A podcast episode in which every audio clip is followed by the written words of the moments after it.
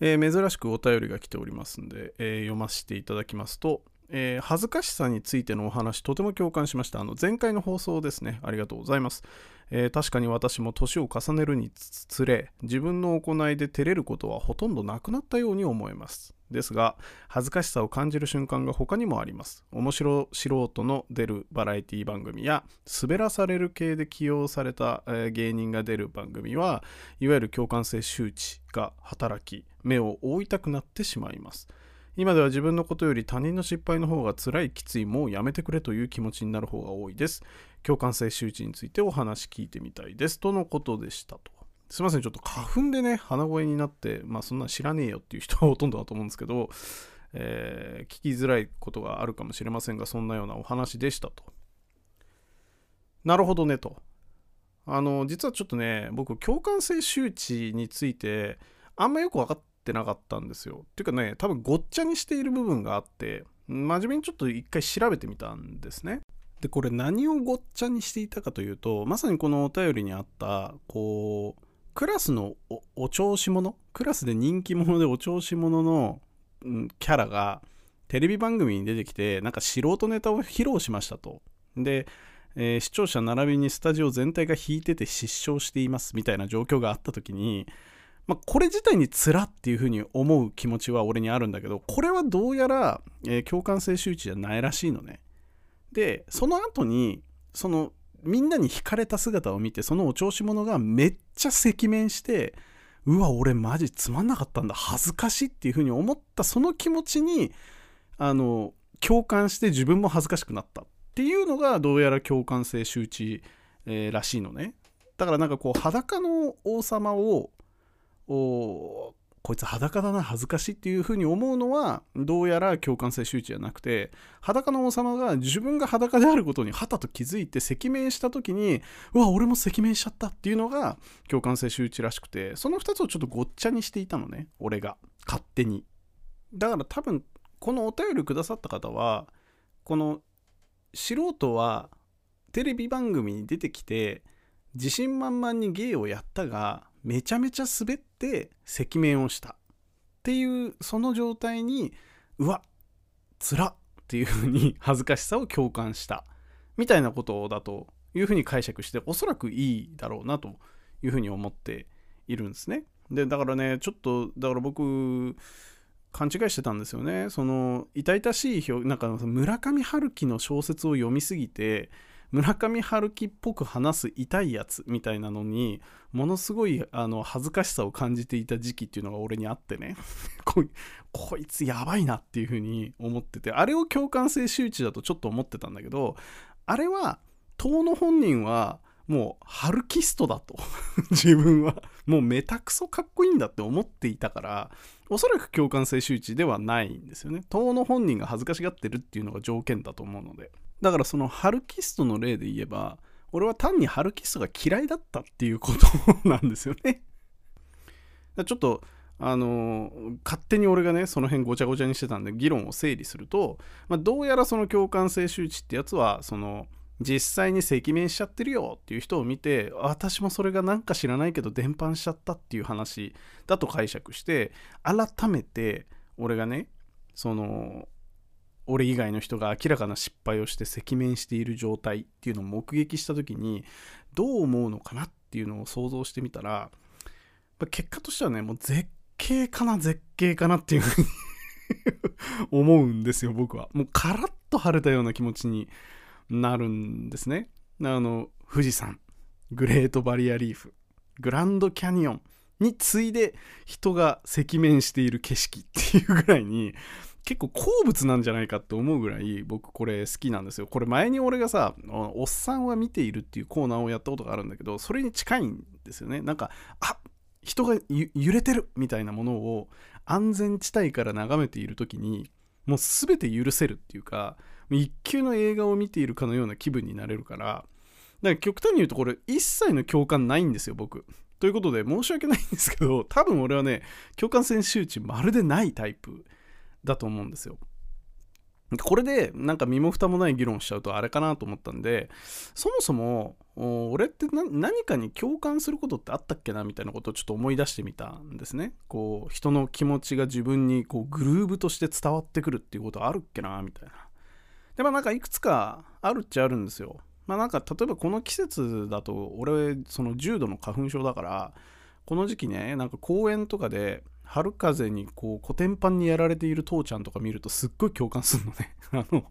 しかもなんかあの複雑な共感なんだけどあのもう俺くらいになるとマスクとかしないのよ。あのコロナ前ね。もちろん。でマスクとかして花粉を防ぐとかっていう次元じゃないから一回発作が起きたらもう神道を滅却するしかないっていうタイミングがあんのよ。もう目のかゆみとか鼻水くしゃみ。これ全部受け止めます状態で心を無にしなきゃいけない瞬間っていうのがあってもう顔も体もぐっしゃぐしゃなんだけどあの目だけはなんかうつろで点を見つめながらなんかこう神道をまさに滅却している状態っていう状態になっている公園の砂場の父ちゃんとか見ると、まあ、例えばむっちゃ共感するなみたいなこととかまあ、考えてたんですよ。で、まあなんかちょっとそのその共感ってちょっと違うかなとか、いろいろこう考えている時に、まあだからまだあの共感のパターンの抽象化みたいなものとか、その構造みたいなものはまだまだあの遠いところにあるなと思うんですけど、一個ちょっとね、今日録音した理由として、不思議な共感っていうものをこう発見しましてね、あの、ちょっと言いよどむんですけど、あの、アダルトビデオを見てこう手仕事をするじゃないですか。我々男性は。マニュファクチュアリングをするじゃないですか。まあ多くの男性諸君はね。であのアダルトビデオを見ている時に俺はねごく稀ですよ。非常にごく稀に女性側に共感している可能性があるなっていうことをちょっと発見しまして今日はねちょっとそれについて話していきたいなっていうふうに思ってございます、えー、毎週金土日初そろそろやめたいラジオの方ぜひぜひお聴きください。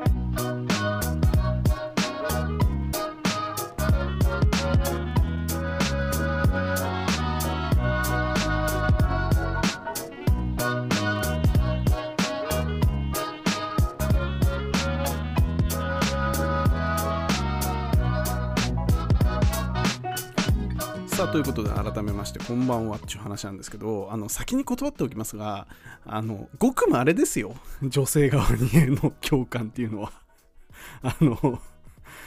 多くのケースもう9割9分クリンはあのただ単に絵的な刺激なんですよやっぱり。AV なんていうものは。ビジュアル的な刺激でも条件反射的にも俺はその手仕事をしているわけですよ。でただ稀に AV の中にもすごいシチュエーションにこだわった AV っていうのがあってね。で俺俺も俺でそれじゃないと嫌だっていう日があんのよ。年に何回か。でそういう時は確かにこう男優さんに没入してねそのシチュエーションでその閣下する時っていうのがあるんですよ。なんか例えばその童貞高校生が美人女子大生家庭教師あたりにああだこうだされるみたいなことをもう真面目なドラマ仕立てでやっている作品とかもあるわけですよ世の中には。であの序盤のねこう棒読みの演技からしっかり没入してって 1時間40分マジでこいつ見んのかみたいな気持ちになりながらでもしっかりこう序盤からね物語とストーリーを解釈していってことが始まるっていう時にはもうすっかりこう高校生の気分ででお前この状況でお前ノースリーブはダメだろみたいな気分にちゃんと慣れてるみたいな。でそこでかがまれたらもう大変よみたいな。そういうことに一喜一憂して楽しむ時っていうのはま確かにあるの。でもこれも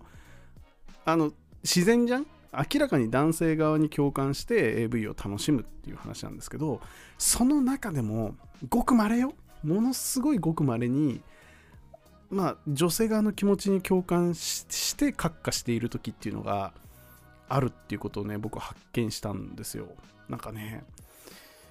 なんか例えばこのクソ真面目なメガネっ子学級委員長がこう最終的にああだこうだしているみたいな時にこういつもならねこうビジュアル的に見たりとか、まあ、単なるこの男性視点側からの背徳感とかにこう同調して楽しんだりするんですけどまれにそのこんな真面目な私がこんなあーだこーだをしているみたいな方に共感している自分に気づいたんですよ。あのわ分かりますかね？これ多分ちょこっとはいるんじゃないかなっていうふうに思ってて何て言うんだろうそのあの69的なことってやるじゃないですか。でこの69的なことをやってる時ってこうどっちの気持ちになってるか曖昧になってきません？い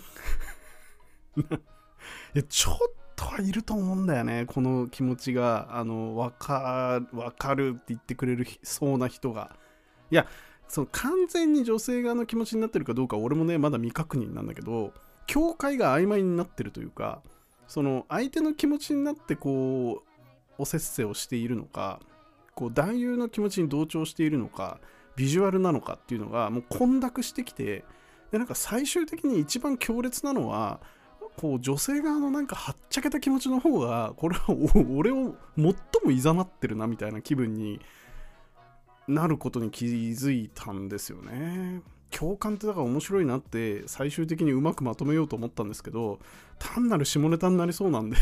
もうちょっとちょっと考えさせてこの共感性とそれから周知で共感性と周知が固まるになる瞬間っていうのが多分これ結構面白いテーマなんでまあもうちょい僕の人生経験を積んでねあもう分かったとこれは数学で言うこれだみたいな話ができるところまで、まあ、番組を続けていきたいなっていう目標ができました。どうもお便りありがとうございました。また来週も撮っていきたいと思いますんでよろしくお願いします。じゃあまた。